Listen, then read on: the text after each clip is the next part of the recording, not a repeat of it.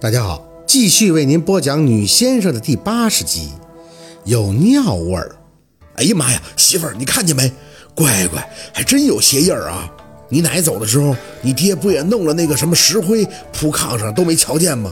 人弄错了，得筛细面粉。这个三胖他爹一脸兴奋地看着自己的老婆，直到他媳妇的脸色越发清白，这才没动静了。宝四本来还因为合计多了，后脊梁麻了一下。但看他那样，莫名的想笑。自己儿子都撞邪了，他还有功夫在这分享奇闻异事，这心得多大呀？薛大姨，你看这咋办呀？是不是说儿子被什么东西给跟上了？看来只有三胖的妈是亲妈呀。他满脸担忧地看着凤年，是我家里的，还是在哪儿冲他的呀？凤年四处的看了一圈，应该是想找若文，但是若文没在，下午就出门买狗去了。所以看了半天，只能把眼睛落在宝四身上。四宝，你去屋里的厨房里拿个碗，接点水出来，再带根筷子，还有一枚鸡蛋。宝四哦了一声，知道凤年是要立筷子了。这事儿他以前见凤年做过，不稀奇。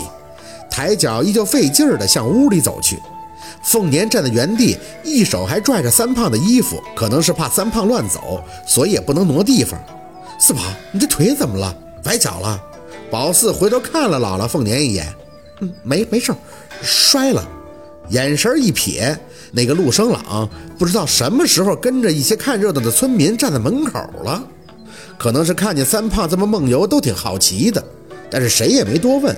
在没得到什么结果之前，白山村的优良传统就是不会瞎给人支招的。因为一般的法子大家都懂，像三胖他妈一开始就说的，他看见三胖睡不醒，就合计着是冲到啥不好的了，也在家骂了。但是骂完感觉严重才来找凤年的。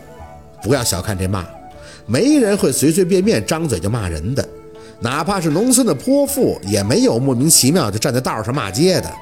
只有当自己的利益被侵害损伤的时候才会骂。当然了，至于骂什么多难听，这个功力就分人了。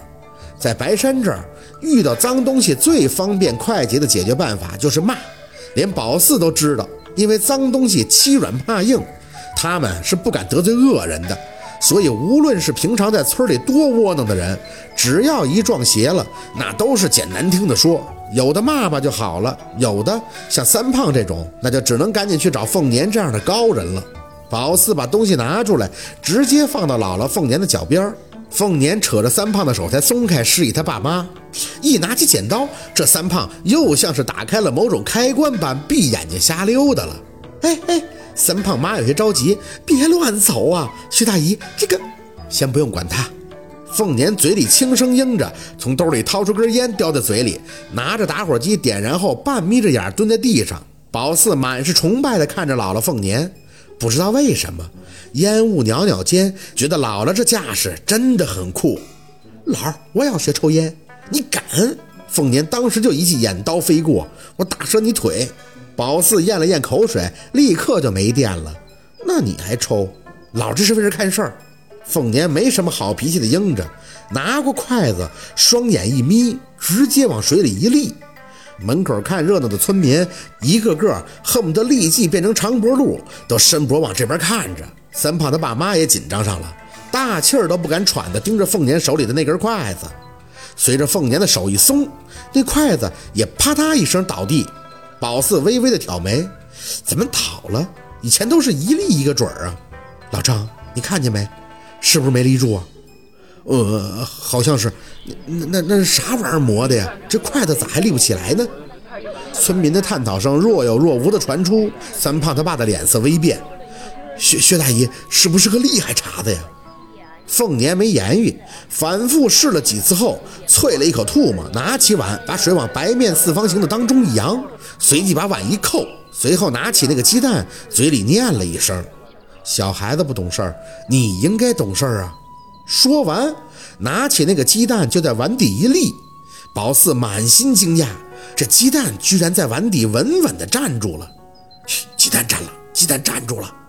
有时候合计合计，这村里人也挺有意思。你说要热心吧，真热心；但是一遇着点事儿，就爱扎堆看热闹、传闲话。所谓好事不出门，坏事儿传千里，基本上就是借了太多这类热心人的光啊。薛大姨，这凤年面不改色地看向三胖他妈，是外边的东西沾上了。你儿子到底去哪儿玩了呀？三胖他妈摇头，我不知道啊，这孩子一天就瞎跑，谁知道去哪儿野了呀？哎，宝四，你知道不？宝四也摇头。宝四又不跟三胖玩，他哪里晓得他去哪儿撞邪了？凤年有些无奈，只能看向那枚鸡蛋。孩子怎么惹到你了？我不知道，但肯定是不懂事儿了。你大人有大量，有什么虚？咔嚓一声，姥姥的话没说完，那个鸡蛋直接就碎了。是碎了，按理说他就算是立不住，滚下来也不能碎，但当时就跟有人特意敲他一样，啪一声就碎了。与此同时，一股浓郁的骚味也随着流出的鸡蛋液体散发出来。宝四紧紧地捂着鼻子：“老儿，这鸡蛋坏了，有尿味儿。”凤年没吭声，眼看着还在那闭眼走的三胖，猛地抽搐两下倒地。三胖妈紧张地上前去扶他，凤年则跟过去，一把脱下了三胖穿着的球鞋，就是很普通的那种布面球鞋，鞋底下带牛筋疙瘩的，土话说叫疙瘩鞋啊。男孩子都很喜欢穿，轻便又弹力，跑得也快。徐大姨，您这……凤年还是没说话，脱下三胖的鞋后，原地的敲打两下，随后一倒，看着的人都惊了，鞋里面居然倒出了黄色的液体，就跟尿是一样一样的。三胖妈睁大眼睛，怎么会呀？鞋是干净的呀！看热闹的村民也都惊呆了，这事儿绝对诡异。一个布面的球鞋里面怎么会倒出液体，而且还很多，哗啦一杆子，少说得有半杯水，这不就邪门了吗？就算是鞋里之前也有水，那也不至于倒出这么多吧？凤年的脸色有些发冷，看着躺在地上微颤的三胖，拿在手里的鞋再次敲打两下地面，再倒，又倒出半杯黄色的液体。宝四半张着嘴看着姥姥的举动，这比变魔术都神奇吧？如果说第一次倒出来的黄水是鞋里有的，那这股子水是怎么解释呢？什么鞋能装这么多水呢？好，今天的故事就到这里了，感谢您的收听。喜欢听白好故事更加精彩，我们明天见。